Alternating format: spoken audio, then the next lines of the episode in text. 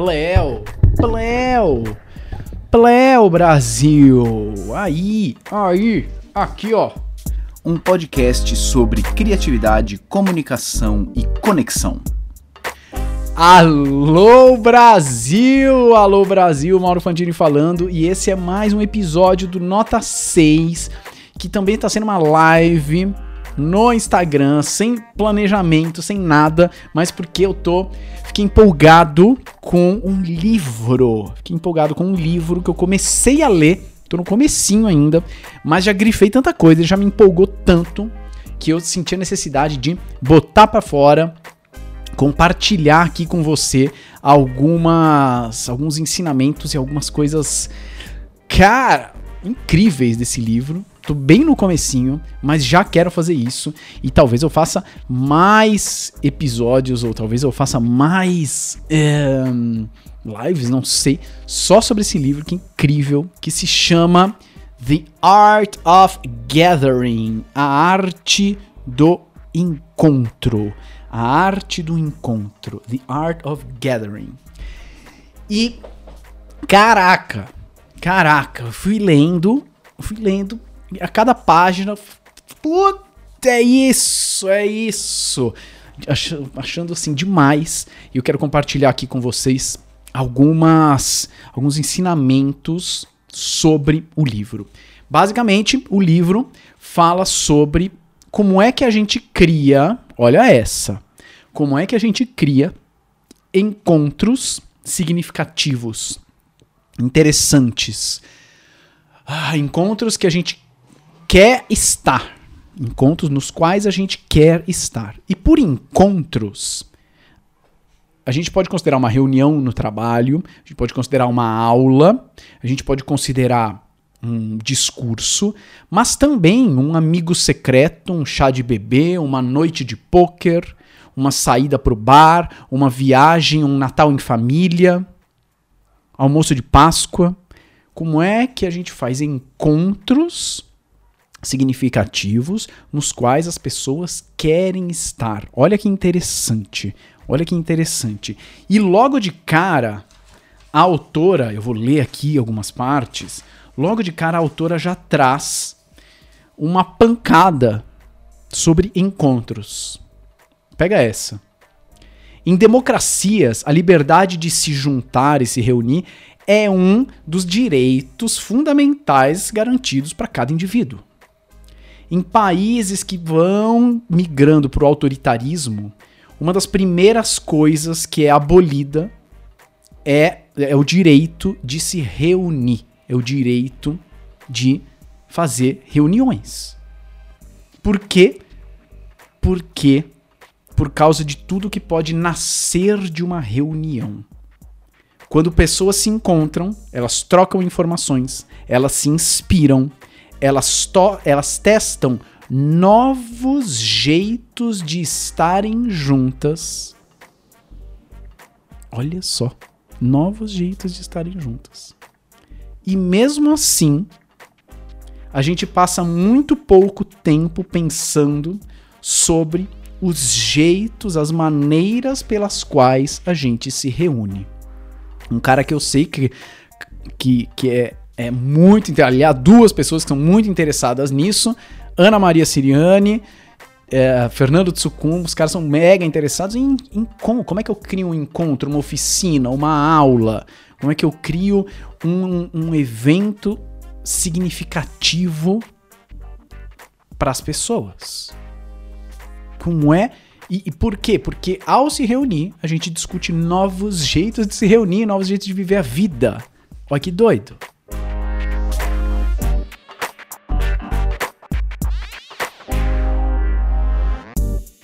Pega essa. Pega essa. Meu, pega essa aqui. A gente passa. Olha só. A gente passa muito tempo em encontros pouco inspiradores que falham em nos capturar em qualquer jeito, de nos conectar. Uma pesquisa de 2015 descobriu que é, reuniões inúteis, reuniões inúteis, são o principal obstáculo para você realmente fazer algo, produzir algo. Não sei se isso acontece com você. Acontece com você? Você sentir que reuniões inúteis no seu trabalho é algo que te te empaca e que te impede, por incrível que pareça, de produzir o que você precisa produzir. Todo mundo já esteve em reuniões inúteis e você sente a sua vida sendo sugada para um buraco negro. Você sente a sua vida sendo sugada para o buraco negro. Isso é desesperador. E aí ela diz o seguinte: Olha só, pega essa aqui.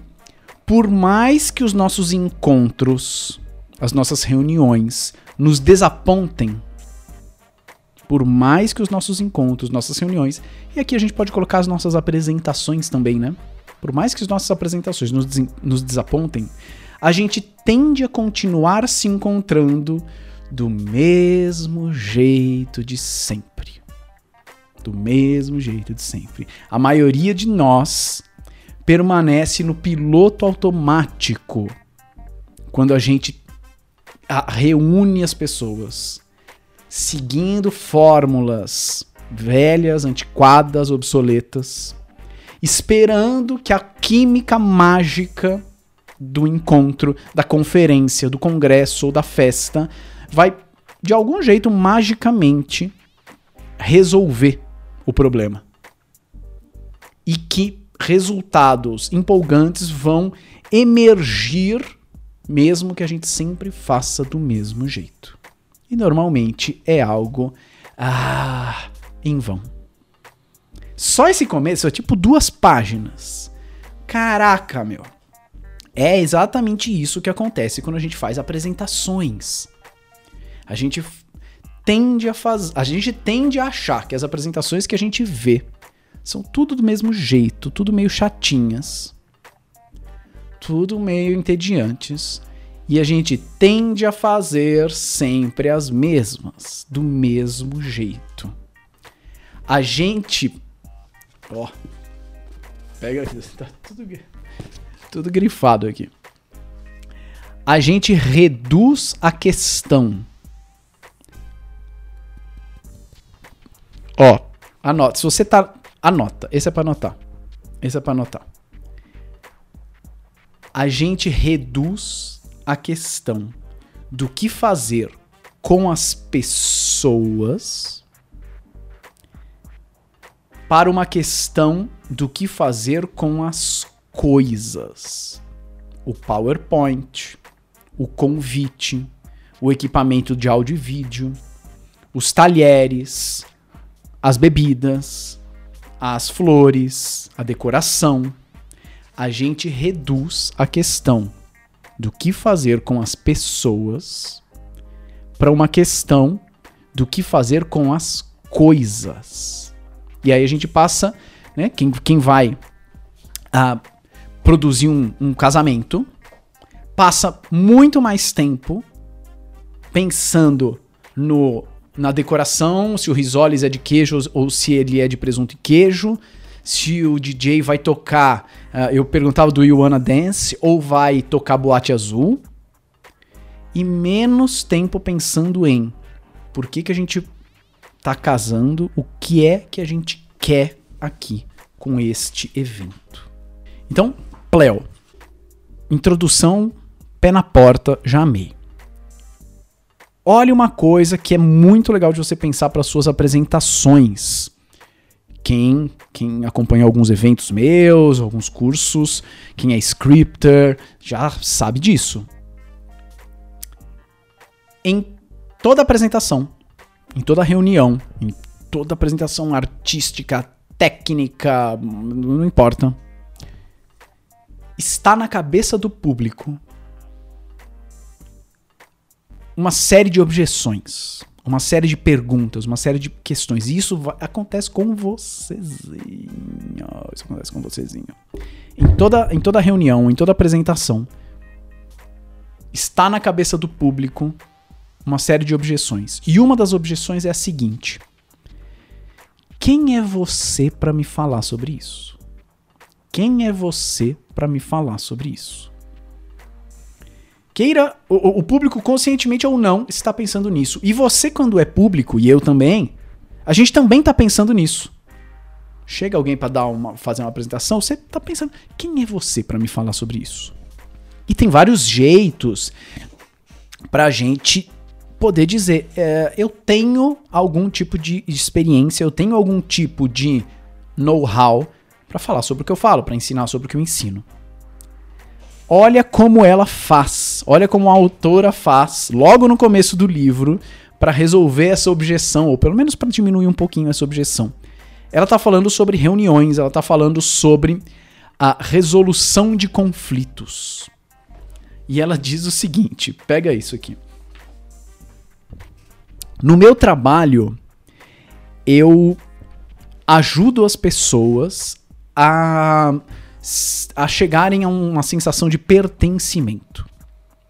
Isso provavelmente tem a ver com o fato de que eu passei há muito tempo da minha vida tentando entender de onde, eh, onde é que eu pertenço ou a quem eu pertenço. Olha só, de onde eu pertenço e a quem eu pertenço. Eu, a minha mãe, pega essa. A minha mãe, o lado da minha mãe, família da minha mãe, é de indianos adoradores de vacas de Varanasi, uma cidade antiga no centro espiritual da Índia.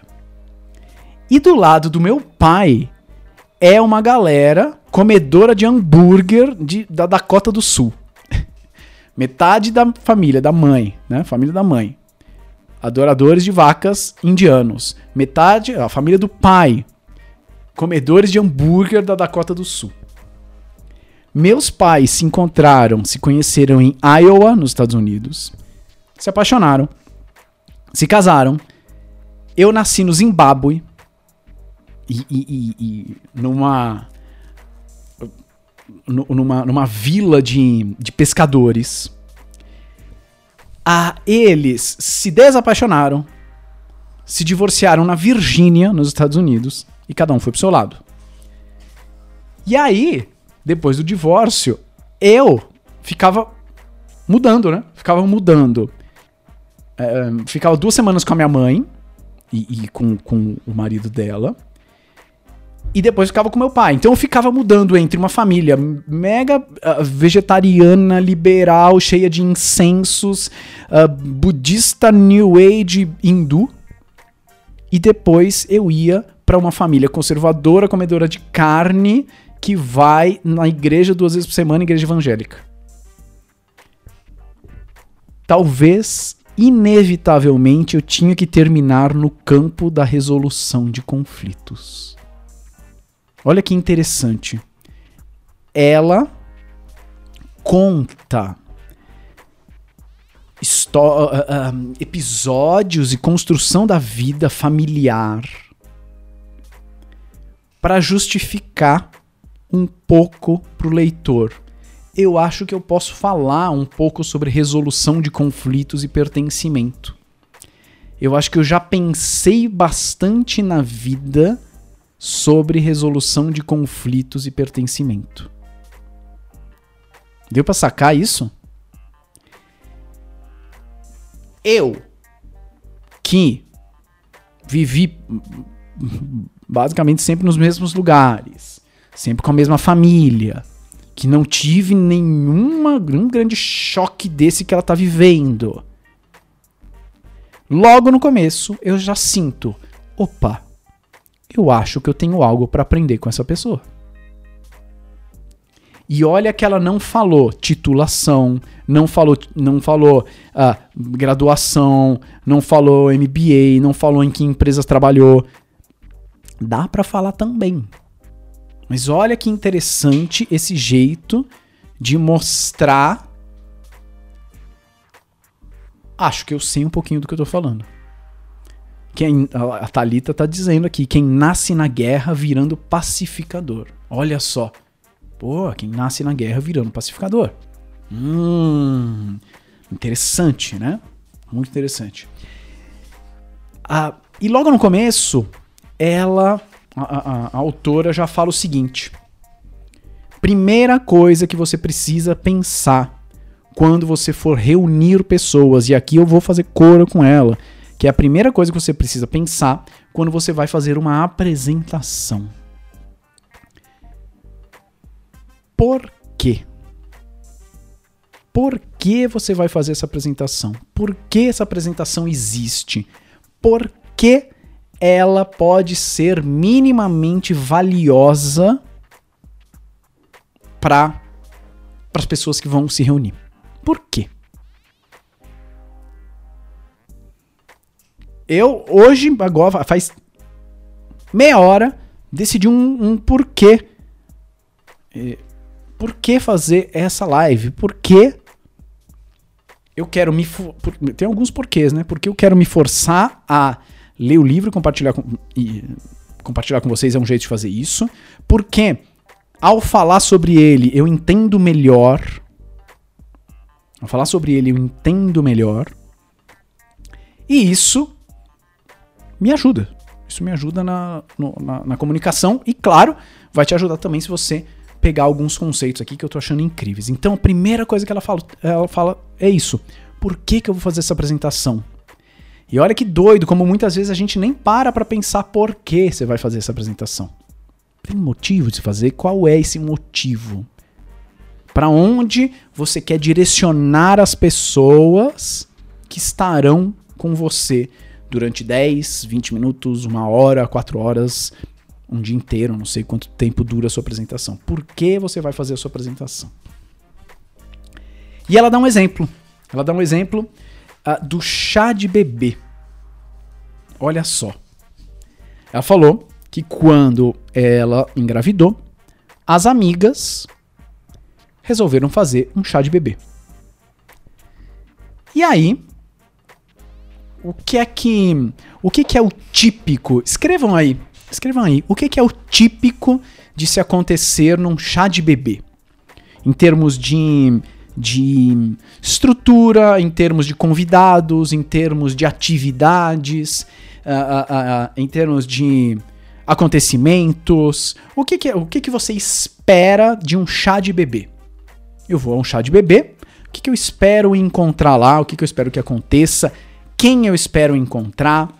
uh, onde normalmente vai acontecer um chá de bebê. Quem já foi a um chá de bebê, o que é que espera de, de um evento como esse? Diga aí, quem já foi a um chá de bebê? O que, que eu espero de um chá de bebê? Qual é a cara de um chá de bebê? A Verônica espera alguma brincadeira ah, que tipo de brincadeira, Verônica? Boa. Espero alguma brincadeira. A Thalita, brincadeira com a mãe, montanha de fralda. A Cris, comida de criança, brincadeiras. Olha só quanta gente falando. Brincadeira com a mãe. Brincadeira com a mãe, né? É, adivinha tal coisa. Pinta barriga. Uma gritaria sem fim, né? Não sei porquê. As pessoas gritam loucamente no chá de bebê. Encontrar familiares, amigos próximos da pessoa que está promovendo o evento. Normalmente de manhã, normalmente à tarde. Olha como a gente é, é, é razoavelmente fácil encontrar alguns padrões. Né? Num, num chá de bebê, descobrir o nome do bebê, pode ser. Esse acho que talvez é outro, né? Um chá revelação. Não sei. E o que a autora está dizendo é o seguinte: uh, as minhas amigas, eu, né, e as minhas amigas, a gente começou a, a, a, a organizar um chá de bebê. Como muitas pessoas, a gente não passou muito tempo pensando por que estávamos tendo um chá de bebê. E a gente passou mais tempo pensando nas coisas, lembra? No começo? A gente passa menos tempo pensando no que fazer com as pessoas e mais tempo pensando sobre o que fazer com as coisas. Aquele não era o primeiro chá de bebê das amigas e provavelmente não seria o último. Estava quase. Pega essa aqui. Pega essa aqui. estava quase se tornando uma rotina. A grande inimiga dos encontros significativos. Estava quase se tornando uma rotina. A grande inimiga dos encontros significativos. Uau! Então a gente, a gente a, acordou uma data e as minhas amigas, eu e minhas amigas começaram a ir, a gente começou a ir para logística, pensar nas coisas. Pensar nas coisas. O que, que é o normal? O que é o normal? Uh, é, para ela, né? Para ela e para as amigas. Convidar as amigas, fazer as brincadeiras. Normalmente, pelo menos na vida dela aqui, normalmente o chá de bebê é mais com as mulheres e os homens não estão ou estão fazendo outra coisa ou tem um chá bar ou sei lá o que. Uh, vai ter as brincadeiras, vai ter os presentes, vai ter as fraldas e tudo mais. Olha só. Eu, a, a, a, a autora falando, eu sempre valorizei um ciclo de mulheres na minha vida, mas neste momento não era exatamente a minha maior necessidade. Se eu tivesse pensado um pouco mais profundamente sobre aquele encontro, se eu tivesse pensado um pouco mais profundamente sobre aquele encontro, talvez ele fosse sobre outra coisa. Talvez ele fosse sobre eu e o meu marido entrando em novos papéis e em novos capítulos do nosso casamento. Representado pela criança que vem por aí. Eu tava virando uma mãe, meu marido tava se tornando pai. E, assim como o nosso médico disse, a gente estava se transformando de um casal em uma família. E talvez se eu tivesse pensado um pouco melhor, eu teria buscado um encontro que nos ajudasse a fazer esta transição uh, weighty, essa transição pesada, digamos assim. Essa transição pesada. Se eu tivesse pensado melhor, eu teria organizado um encontro que nos ajudasse a fazer esta transição. Olha só. Lembra? Ela está falando sobre por que a gente se encontra, por que aquela apresentação existe, por que aquela reunião existe. E ela está dizendo exatamente isso, que se ela tivesse pensado antes no porquê de ter aquele, aquele chá de bebê, naquele ano, com a idade que eles têm, com, com tudo que está acontecendo para eles naquele momento, talvez ela tivesse feito diferente. Veja que não é fazer um chá de bebê, mas aquele chá de bebê. Sacou? Aquele chá de bebê. E, então ela diz o seguinte: olha, eh, chá de bebê tradicional são rituais de uh, mães e um grupo que quer ajudar a mãe e, e o casal com os custos né, da criança que está chegando. E eu basicamente imaginei, eu, eu pensava que o, o, o, formato desse ritual é o formato que é e pronto. Mas. Como será que um chá de bebê deveria ser quando o propósito. Quando o propósito com o qual ele é pensado não mais reflete as pessoas para quem ele é. Como um chá de bebê deveria ser se o propósito pensado para ele não reflete mais aquele para qual é, das pessoas para qual ele é. Bom, então ele tem que mudar. Então o ritual tem que mudar. E aí ela diz: "Olha, então eu fiz meu chá de bebê do jeito tradicionalzão, do jeito de sempre, mas no fim das contas, por exemplo, meu marido não estava porque a gente fez só com as mulheres.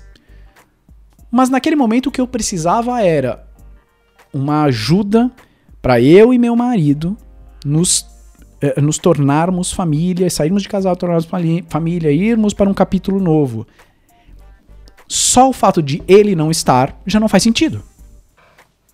Só o fato dele não estar já não faz sentido. Então, uh, ele precisa. Tá, então aí os amigos também estão, então não tem brincadeira, então tem outras coisas. E aí já muda todo o processo, todos os rituais, talvez o horário, talvez a quantidade de pessoas, talvez a duração, talvez se tem presente, se não tem presente, pelo motivo da reunião acontecer.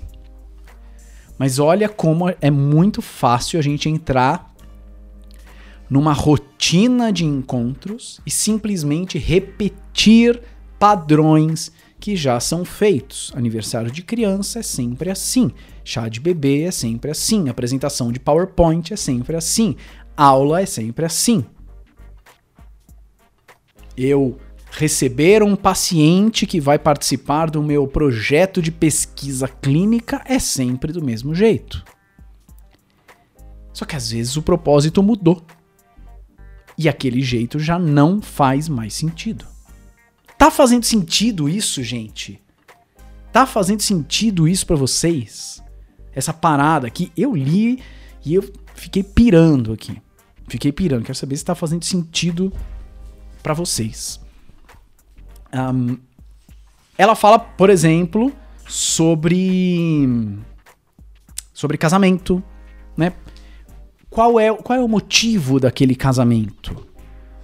É, e, e, e dependendo do motivo, dependendo do motivo, isso pode querer dizer que a gente precisa convidar o aquele tio mais distante que é mais amigo do seu pai e tal. Porque o motivo daquele casamento é celebrar a união em família e, e, e honrar toda a ajuda que a família te deu. Agora, se o motivo do casamento é festejar com as pessoas mais próximas e que, e que realmente vão conviver dia a dia com, né, com o casal, talvez convidar o tio não faça sentido.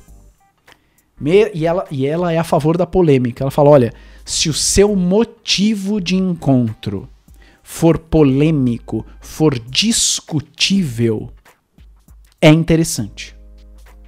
É interessante. Se o motivo do seu encontro for polêmico, for discutível, é interessante. A Talita tá dizendo: "Eu inverti a entrada do noivo e da noiva no meu casamento e o pessoal já ficou em choque. Se todo encontro for mudado assim, será muito top. Olha que legal. Por quê? Por, né, a gente para de perguntar o porquê dos rituais. E aí fica. E aí tende, né? A gente tende a fazer rituais, uh, reuniões, apresentações chatas, porque o, o porquê, o propósito já não reflete mais o desejo daquelas pessoas que estão lá. Achei incrível. Para terminar, este começo do livro é só o começo. É só, é só tipo, é 20 páginas. Para terminar o começo do livro aqui, a, ela diz o seguinte: um encontro tem que ter um conceito japonês que é o Ishigo Ishie. Ishigo Ishie. Isso ela aprendeu com, com um mestre dela, que, que disse o seguinte, que Ishigo Ishie, a tradução seria algo como um encontro, um momento na sua vida que nunca mais vai se repetir. Um encontro, um momento na sua vida que nunca mais vai se repetir. A gente poderia se encontrar de novo, mas você precisa honrar e aproveitar este encontro neste ano Porque no próximo ano, no próximo encontro, a gente vai ter uma nova experiência. E vai ser diferente. Então cada encontro tem que ser Ishigo Ishie. Cada encontro tem que ser Ishigo Ishie. Olha que poderoso que é isso para você que vai. Eu vou fazer uma palestra semana que vem.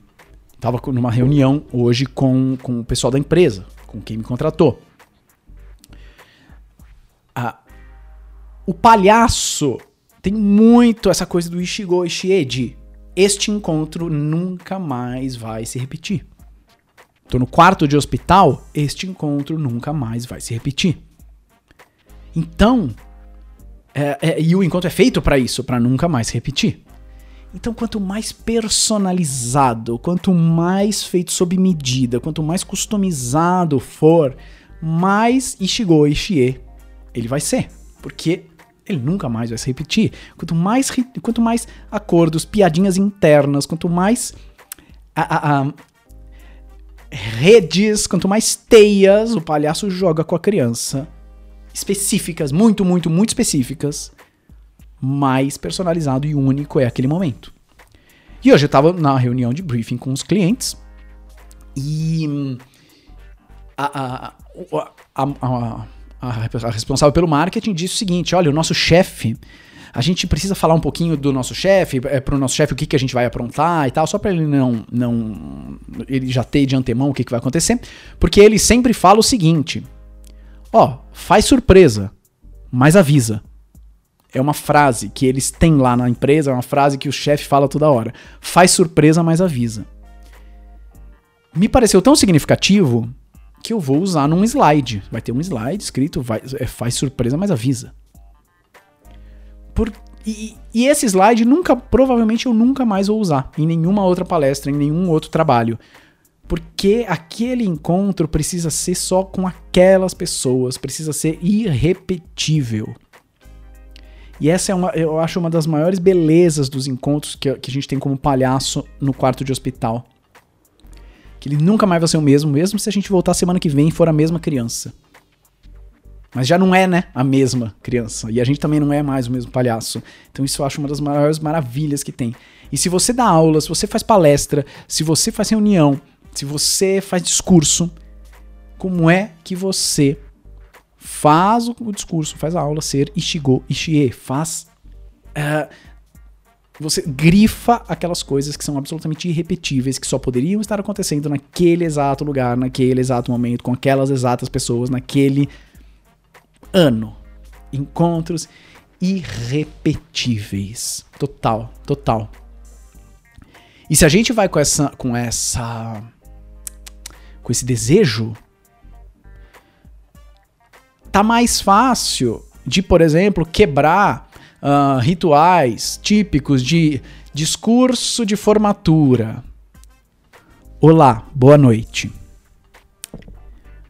Quando os alunos me convidaram para ser paraninfo, eu pensei: puxa vida, o que é que eu vou falar? Mas agora fui ao dicionário. Ele, paraninfo, parari, parará, parará. Então, queridos alunos, ou melhor, colegas de profissão. Meu, é tudo igual. É tudo igual. Não é possível que você passou, professor, passou um ano, três anos com os alunos e, e, e vocês não criaram nada que é só de vocês. Não é possível que você vai fazer o mesmo discurso que poderia ser feito para qualquer outra turma da engenharia ou da biomedicina ou da arquitetura. Não é todo mundo já viu esse, esse discurso. É o mesmo de sempre. Ah, mas é formatura. Ah, mas as, uh, é, várias angústias e desejos e felicidades se repetem em formaturas e as idades das pessoas. Claro, é verdade.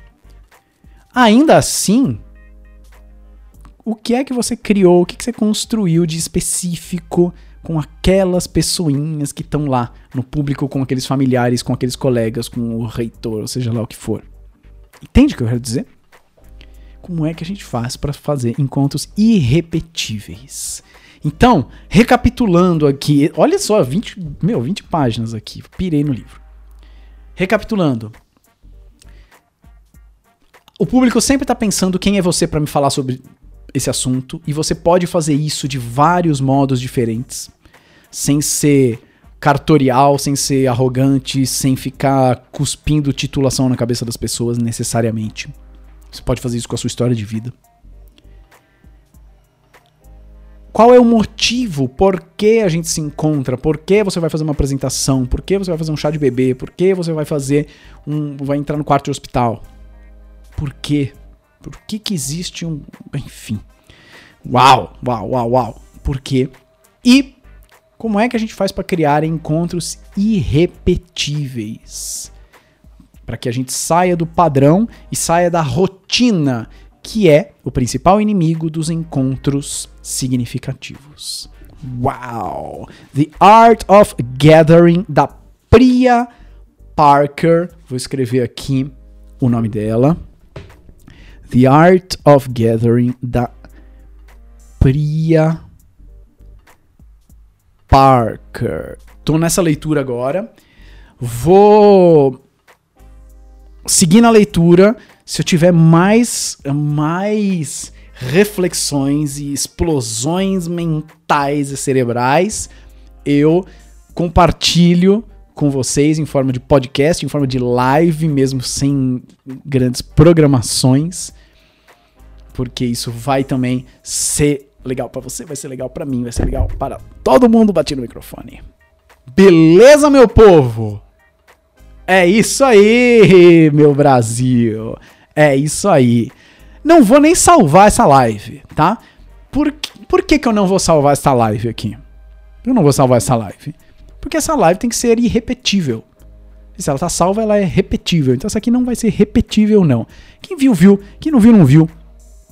E é isso. É isso, Brasil! Beleza?